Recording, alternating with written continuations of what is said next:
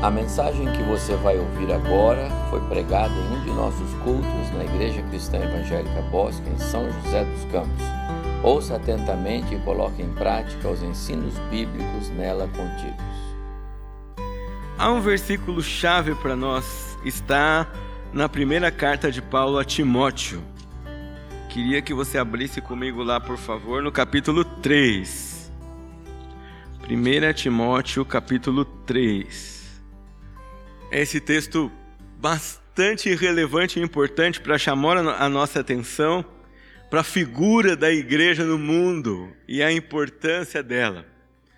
E toda vez que nós falarmos aqui a palavra igreja, você deve registrar no seu coração Igreja Cristã Evangélica Bosque dos Eucaliptos. Não é porque nós somos bairristas, mas é porque onde você está. Né? Você não pode pensar em todas as igrejas do mundo porque você não está em todas as igrejas do mundo. E lá você não vai, não vai trabalhar em todas as igrejas do mundo. Você está aqui e é aqui que você vai encontrar essa relevância é, na sua vida. Paulo escreve a Timóteo. Essa carta é uma carta de instruções para líderes, mas as suas aplicações e as suas verdades não se restringem à liderança. Então, o que ele vai dizer aqui para Timóteo tem a ver conosco. E na nossa época, uma das figuras mais relevantes para a igreja como papel, como grupo, como povo de Deus no mundo. Diz assim: Escrevo-te essas coisas a você, esperando ir vê-lo em breve. Mas, se eu demorar, você saberá como se deve proceder. E aí começa como Paulo vê a igreja. Como deve proceder na casa de Deus, que é a igreja do Deus vivo. E o que ele diz aí depois? Fundamento, coluna e fundamento da verdade. Percebe que no mundo de hoje, onde há intensa variação, onde há atentados contra a verdade de Deus o tempo todo, Deus planta a igreja no mundo para sermos coluna e fundamento da verdade. Duas figuras que trazem à nossa mente nenhuma ideia de balanço, de titubeio, de hesitação. Uma coluna que é uma coluna, você não olha para ela e fala assim, ah, ela está balançando, né? Ela vai. Não, essa coluna pode ter alguma, é, alguma, algum, alguma flexibilidade na firmeza dela. Não pode. A mesma coisa o alicerce. Não sei se vocês passam por aquela obra ali na, naquela. Eu não sei o nome da rua. Mas aquela, aquela avenidona comprida aqui em São José, aquele futuro arco que tem ali, não é? Essa semana eu passei com as crianças por ali e falei assim: nossa, parece que vai cair, né? Entortou. Aí a Polha, não, pai, é meio torto mesmo. É meio torto mesmo, não pode entortar aquilo. Se entorta aquilo, vai ser um desastre no futuro para todo mundo. E quando a gente olha para a igreja, nós devemos olhar para a igreja de Jesus com essa relevância. Nós somos plantados aqui para ser coluna e fundamento da verdade, que não titubeia, que não resvala, que não balança, que não duvida, ah, que não tem qualquer hesitação em afirmar qual é a vontade do Senhor. E esse texto eu queria que ficasse no seu coração durante todo esse tempo em que nós vamos pensar sobre isso. Quando você olhar para essa igreja aqui, perguntar qual é a vontade de Deus para ela. A vontade de Deus para ela é que ela seja coluna e fundamento da verdade. Que aqueles que têm pés vacilantes ou dúvidas ou atentam contra a verdade de Deus, quando chegarem aqui, encontrem firmeza. Encontrem a coluna onde podem se apoiar. Encontrem a coluna como referencial, como medida da verdade do Senhor. De fato, agora de manhã, eu queria só partir desse texto, mas eu queria pensar em vocês, em outro com vocês, sobre outra figura da igreja, que é a igreja como noiva de Cristo. Nós não temos tempo para fazer isso tudo num dia só, mas é muito interessante você olhar na palavra todas as figuras que o Novo Testamento traz e a Bíblia toda traz para pensarmos a respeito da igreja. E por que essas figuras são interessantes? Porque elas são representações concretas de verdades abstratas. Se há uma coisa que ajuda a gente a pensar em verdades espirituais, é a comparação. E a palavra de Deus é cheia de comparações. Os autores bíblicos comparam verdades espirituais, invisíveis, abstratas, com coisas concretas que nós compreendemos bem, a fim de que nós tenhamos maior compreensão e nenhuma dúvida a respeito do que eles querem nos ensinar. Outra coisa interessante para olharmos para as figuras da igreja é que elas são verdades simples reveladas no nosso cotidiano.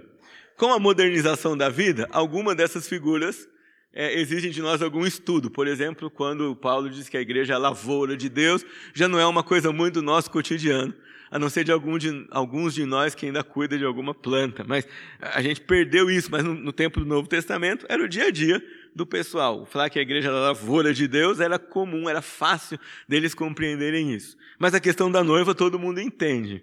Desde que o mundo é mundo, tem noiva. Eva foi a primeira, não é? Só não com toda essa pompa e circunstância que a gente conhece hoje, mas foi. O casamento judaico era de uma semana. Então, se você fosse convidado para o casamento aqui, de uma, um casal de noivos judaicos, você festejaria com eles uma semana. Já pensou, Sírio? Não era só um sábado à noite, mas uma semana inteira de festa, comemoração, visita nas, na casa dos noivos.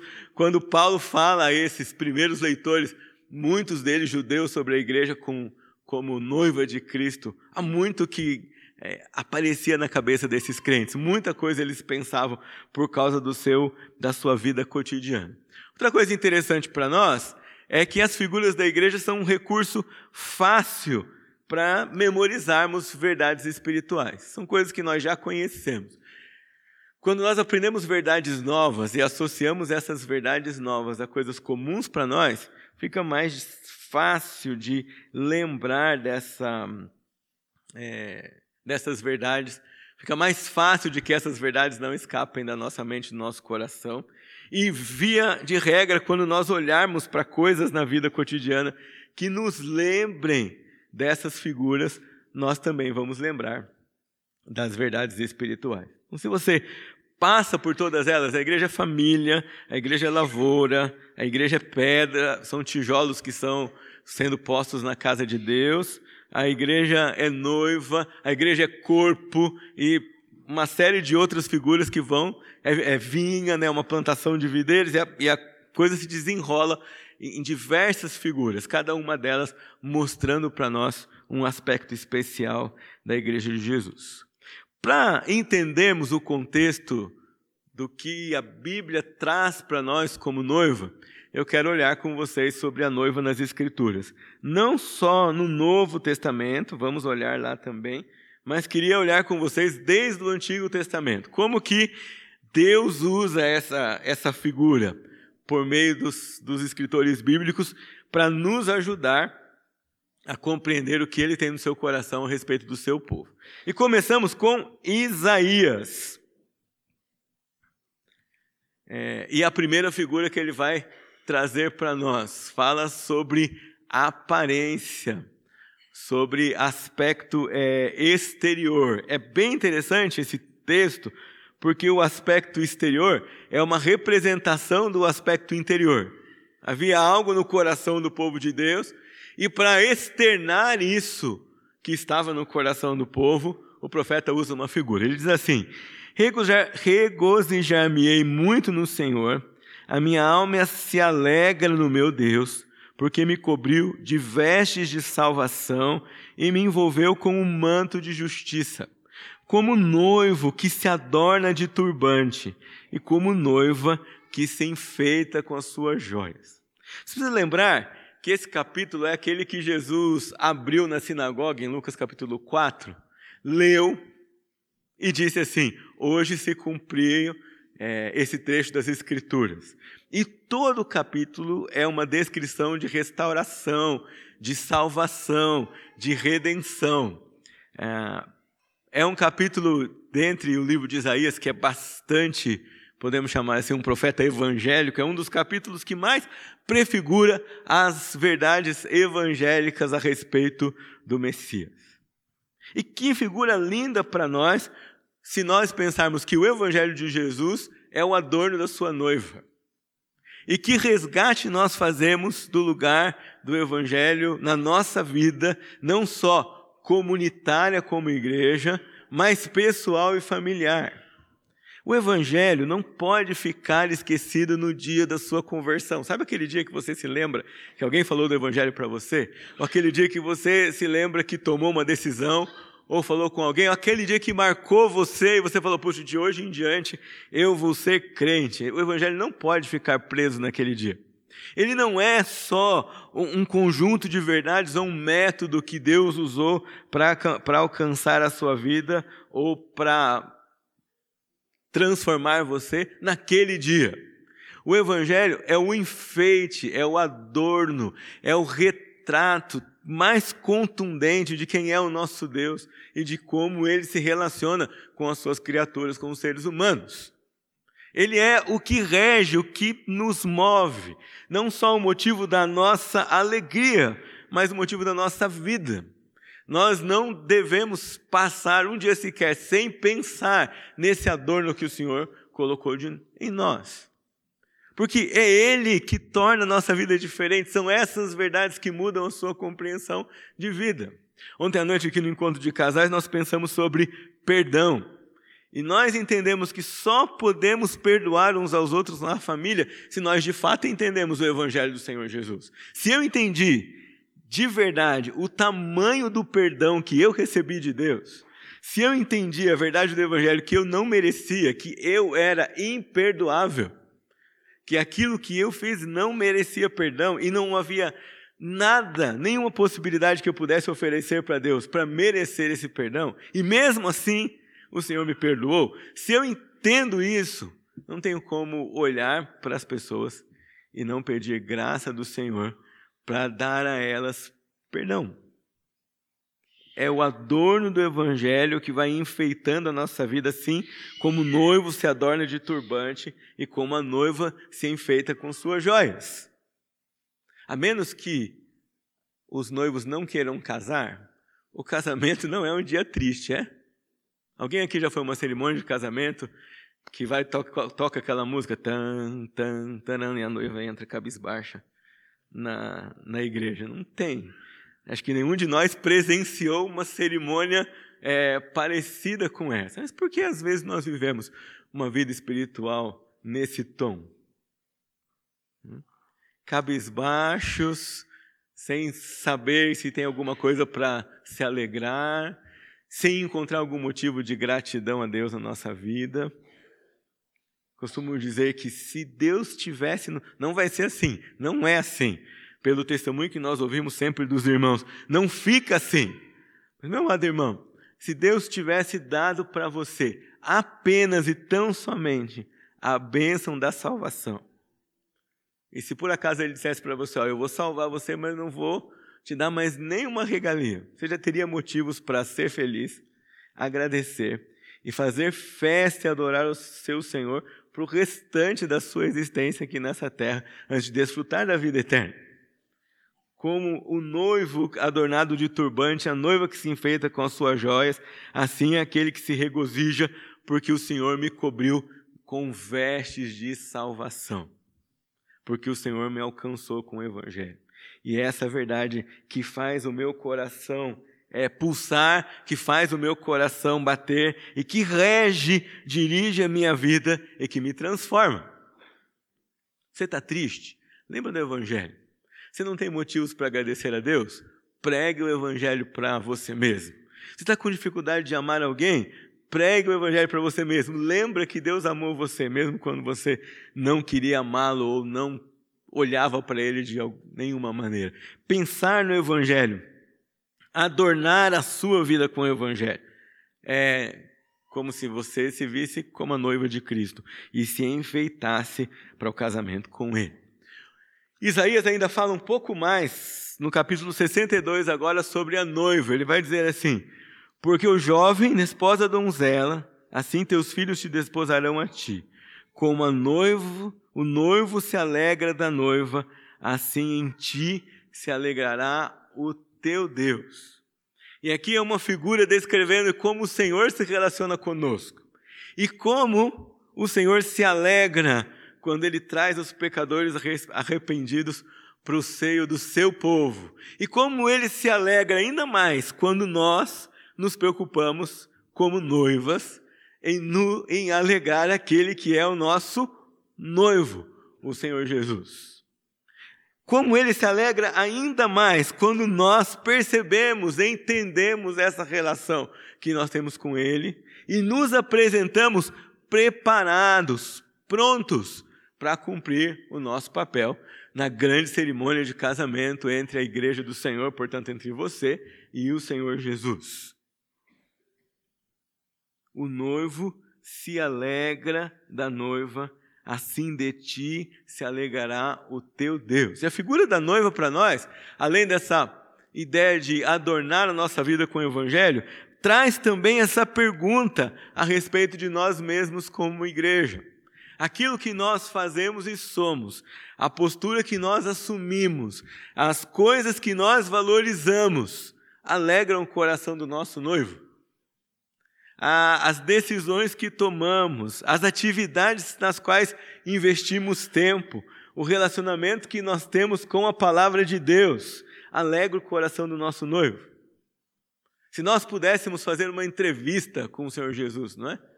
Chegar lá pessoalmente, não que você não possa, você pode, mas assim, se ele aparecesse aqui ao vivo e a cores, não só em holograma, mas é? pessoalmente. Vamos fazer uma pergunta para o senhor noivo, fala uma coisa para mim a sua noiva, a sua igreja, de novo vou chamar sua atenção, não a igreja inteira. Se a gente perguntar sobre a igreja inteira, a gente não tem como dar conta de nossa responsabilidade. Mas a sua noiva, aqui, nesse bairro, nesse local, nessa congregação, traz alegria para o Senhor, qual seria a resposta que nós ouviríamos do Senhor Jesus, o nosso noivo?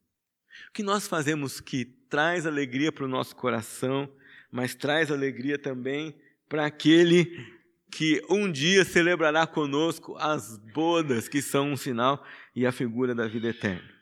Jeremias também fala da noiva, e nesse capítulo de Jeremias, nós estamos tratando da nova aliança. É o capítulo que o profeta descreve a nova aliança que o Senhor fará com o seu povo. Aqui vislumbres do plano redentor de Deus. E ele diz assim: Ainda se ouvirá a voz de júbilo e de alegria, e a voz de noivo e a noiva, e a voz dos que cantam. Qual é a mensagem deles? Rendem graças ao Senhor dos exércitos, porque Ele é bom, porque a sua misericórdia dura para sempre, e dos que trazem ofertas de ações de graças à casa do Senhor, porque restaurarei a sorte da terra como no princípio diz o Senhor.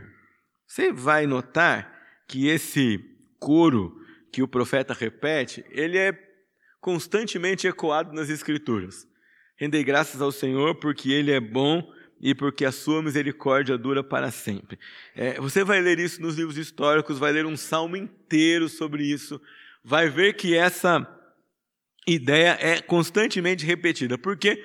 O Senhor dos Exércitos é o nome de Deus que mostra o seu domínio completo e absoluto sobre todos os seres. Quando você lê aqui no Antigo Testamento exércitos, nós pensamos sim numa perspectiva militar, mas nós pensamos também numa perspectiva celestial. Então ele é o Senhor de todos os exércitos, tanto militares, terrestres, como espirituais. Isaías diz que ele conhece todas as estrelas e todas as chama pelo seu nome. Então, é uma, um nome que descreve amplamente a ação do Senhor na, na vida do seu povo. E a palavra misericórdia, que é traduzida para o nosso idioma aqui, não retrata tudo o que essa palavra significa. Origi, no, na língua original, a palavra significa um amor pactual. O que, que é a diferença entre um amor e um amor pactual? É um amor que resulta num pacto que é fielmente cumprido. Então, quando você ler aqui que renegar o Senhor porque Ele é bom e a sua misericórdia dura para sempre, você tem que ler o seu amor leal, o seu amor que é firmado e estabelecido conosco numa aliança, num pacto, ele dura para sempre e ele não retrocede. É isso que o, o profeta está falando aqui para nós. Está dizendo com isso, conclamando o povo para que tragam ofertas e honrem esse Senhor que vai restaurar toda a terra. E de novo a figura do noivo e da noiva está num contexto de alegria está num contexto de festa, está num contexto de celebração, está num contexto de devoção ao noivo e ao seu Senhor. Chegamos para o Novo Testamento e alguns textos muito conhecidos de vocês. O primeiro é Mateus 25, e eu não vou ler esse texto inteiro, mas vocês sabem bem a história da parábola das dez virgens. Haviam dez virgens e elas tinham que esperar o noivo. Cinco eram prudentes e cinco eram imprudentes. As cinco prudentes encheram o seu cântaro de óleo, portanto, tinham azeite para é, hora que fosse necessário. As cinco imprudentes confiaram no acaso, na, no instinto, não é? E falaram: não, gente, isso aqui vai dar, e se não der, a gente pega um pouquinho de vocês. Só que quando o noivo chega, esse noivo ele é pontual, né? e apressado. Ele vai chegar, não tem espaço para atraso. Quando ele chamar e quando ele chegar, tem que estar pronto e tem que ir. Né? Como se você estivesse se aprontando para um casamento, dissesse assim: Nossa, mas eu esqueci dos sapatos. Vai descalço mesmo, porque a hora que ele chamar, não tem tempo mais para outra coisa. Não dá mais para retocar maquiagem, não dá para pensar que vai trocar de roupa, tem que estar pronto.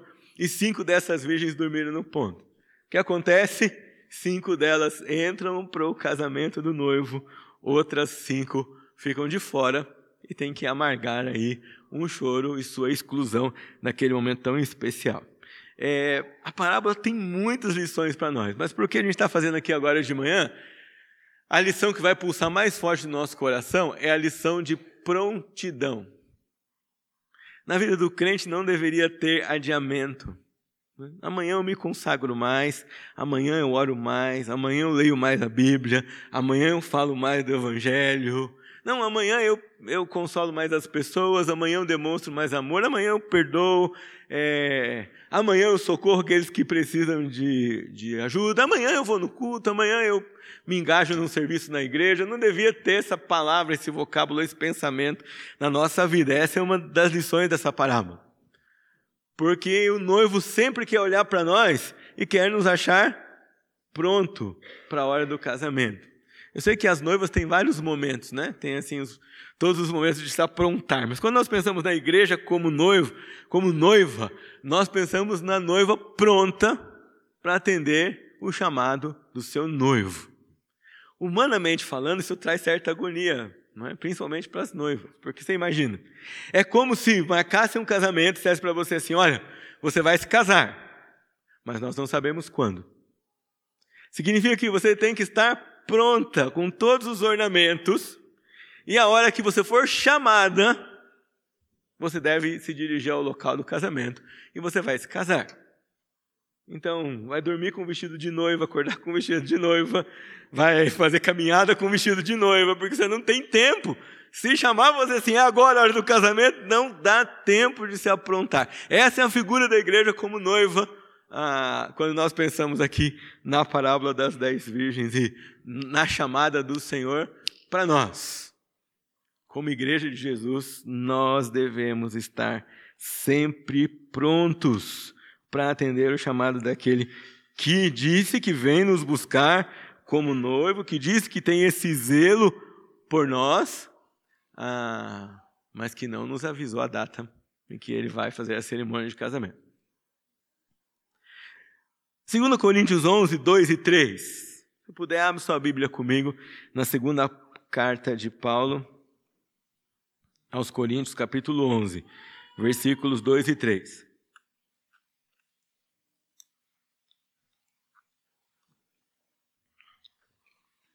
Esse texto vocês vão ler a agonia do coração de um pastor que escreve a uma igreja no sentido de exortá-los para que compreendam a importância de assumirem, entenderem, viverem a partir da verdade de Deus. Capítulo 11, 2 Coríntios 11, 2 e 3. Diz assim o texto: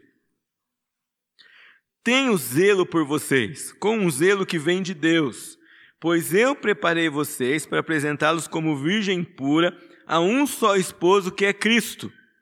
Temo que, assim como a serpente, com a sua astúcia, enganou Eva, assim também a mente de vocês seja corrompida e se afaste da simplicidade e pureza devidas a Cristo. Versículo 4. Pois se vem alguém que prega outro Jesus, diferente daquele que nós pregamos, ou se vocês aceitam um espírito diferente daquele que já receberam, ou um evangelho, um evangelho diferente do que já aceitaram, vocês toleram isso muito bem. E Paulo está dizendo isso é enganação. A outra figura da noiva que Paulo vai trabalhar aqui conosco é a figura da exclusividade. Há uma noiva para quantos noivos? Um só. Um só.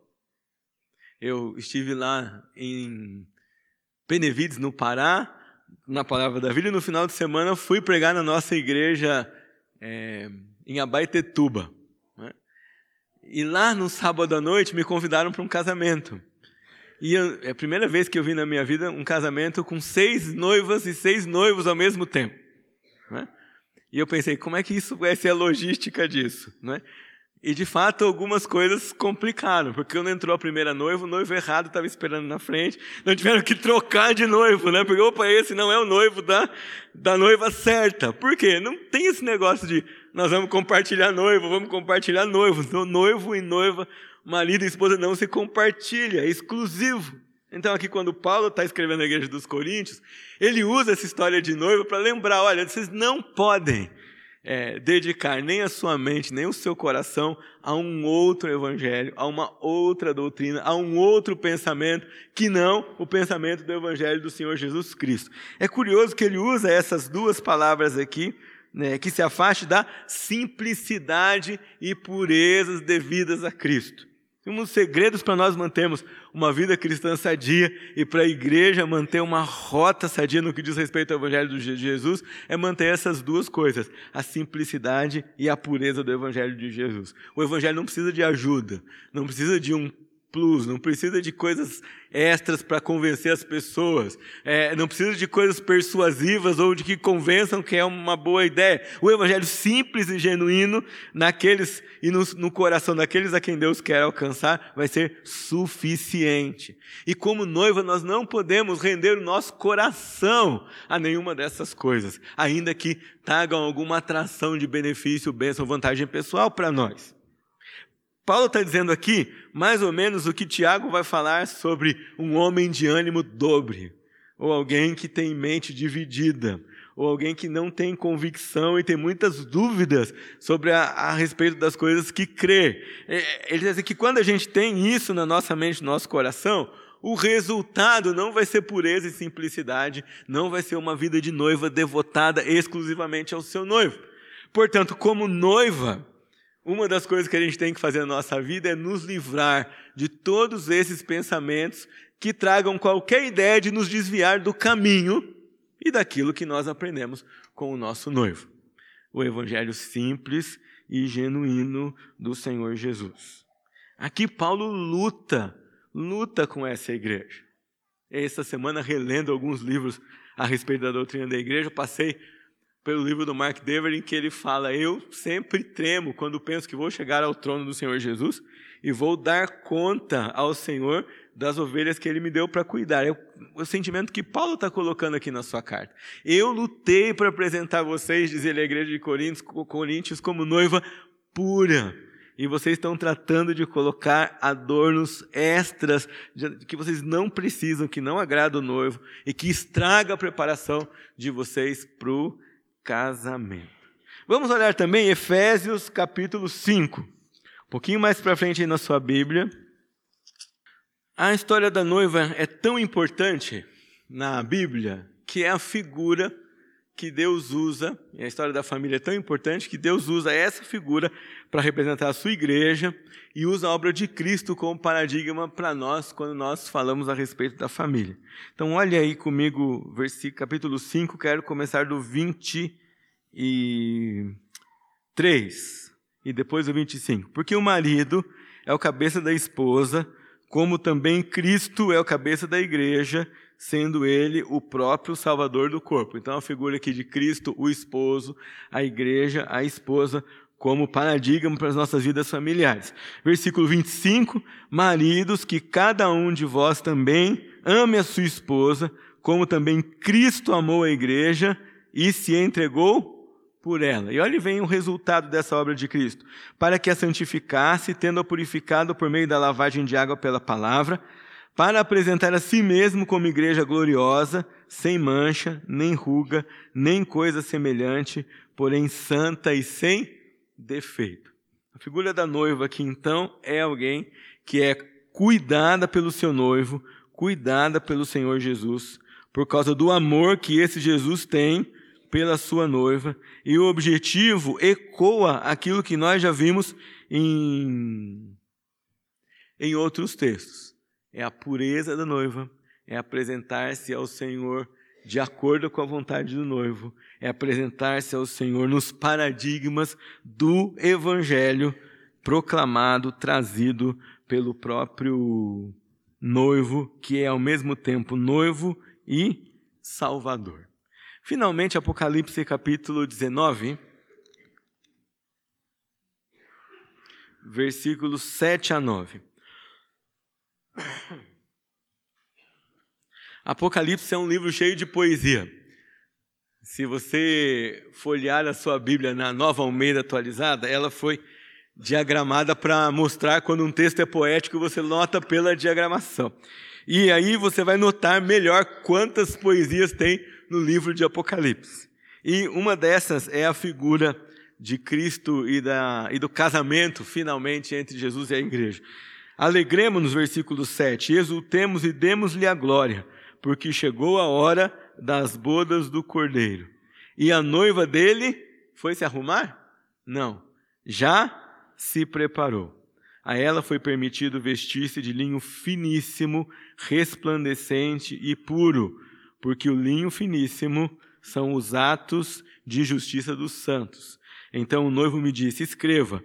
Bem, então o anjo me disse: Escreva. Bem-aventurados aqueles que são chamados à ceia das bodas do Cordeiro. E acrescentou: são estas as verdadeiras palavras de Deus. Eu queria ver com vocês algumas lições para nós a respeito disso. Que a figura da noiva para a igreja, ela é uma figura para o nosso presente. E revisando, quando nós olhamos para o nosso presente, ela nos lembra de santidade, prontidão, obediência, submissão, preparo, ah, e atenção àquilo que Deus quer de nós. Mas ela também aponta para um futuro, como nós acabamos de ler aqui em Apocalipse. A noiva não é noiva sempre, não é? Não tem noivado eterno. Tem alguns que noivam por algumas décadas, mas não é eterno. Um dia vai acabar, vem e o dia do casamento e acaba o estado de noiva. Ele se torna, ela se torna esposo. Então aponta para o futuro, porque nós vamos olhar um dia para esse casamento. Nós estamos aqui esperando esse dia. Essa é a razão de nós guardarmos a nossa vida e nos prepararmos como noivo. Nós vamos ver no futuro esse casamento. Mas essas figuras também indicam para nós um processo. Com raras exceções, ninguém se conhece na segunda e casa na terça. Não acontece isso. Não é coisa de um dia. Alguns têm um processo mais curto, outros têm um processo mais longo, mas sempre temos um processo no qual Deus trabalha conosco. Traduzindo isso para o nosso dia a dia. Primeira coisa, a igreja é feita de pessoas imperfeitas. Você precisa lembrar disso. A noiva está sendo preparada. Mas é também na igreja que a noiva é adornada.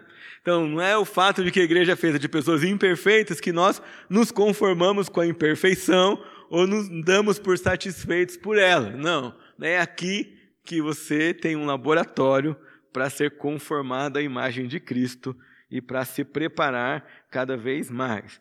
A igreja deve sim se preocupar com o futuro, não com o seu futuro imediato, não com as coisas que nós temos de comer ou vestir, como Jesus nos ensina que é provisão dele, mas olhar para o futuro como um dia que vai ser o clímax de toda a sua vida aqui na terra, que é do seu encontro com o seu Redentor e com o seu Salvador. E motivar-se por isso, e se preparar para isso, e adornar a sua vida para isso. A igreja deve amar o noivo e desejar encontrá-lo. Nós devíamos todos os dias acordar e pensar: será que é hoje o dia que o noivo vem? Será que é hoje o dia que Cristo vem e finalmente todas essas coisas que nós vivemos têm um ponto final e nós vamos experimentar de fato o que é? é deve haver no nosso coração uma, um desejo grande, forte, uma aspiração de que esse dia finalmente chegue. E aí, todas as perguntas, você não precisa ter pressa, porque vai ter muito tempo, né? todas as perguntas serão respondidas, todas as inquietações acalmadas, toda a falta de paz dissipada, e nós participaremos da grande festa do Senhor Jesus no céu é, para nós. E a igreja deve viver pela fé e na dependência do noivo. Você tem que lembrar daquela história que eu contei para vocês. O noivo Marcos disse que vai casar conosco, mas não disse o dia. Então, a gente sabe pouco sobre esse casamento. E a gente não pode ter informações com outras pessoas, porque o noivo também não contou a data desse casamento para ninguém. Então não adianta você pedir informações para o amigo do noivo, não adianta você procurar pistas, e ele é muito mais esperto que cada um de nós, ele não deixou coisas por aí espalhadas para a gente descobrir a data. Ele só deixou verdades espalhadas nas Escrituras para nós afirmarmos a verdade. Ele vem. Ele vem. Ele chega. E quando ele chegar, vai ter casamento. Mas nós não sabemos quando. Então nós dependemos dele, nós esperamos por ele e nós cremos que ele vem, sem resvalar o nosso pé e tornando a fé nessa verdade o combustível que nós precisamos para é, honrar o nosso Senhor Jesus, o combustível que nós precisamos para ser aquilo que nosso Senhor quer que nós sejamos. Você está pronto para ser noiva de Cristo? Nós, a Igreja de Jesus, é noiva de Cristo. Pessoas que convivem conosco que estão aqui ao redor, que olham para nós, devem olhar para nós e devem ver o adorno da noiva na nossa vida.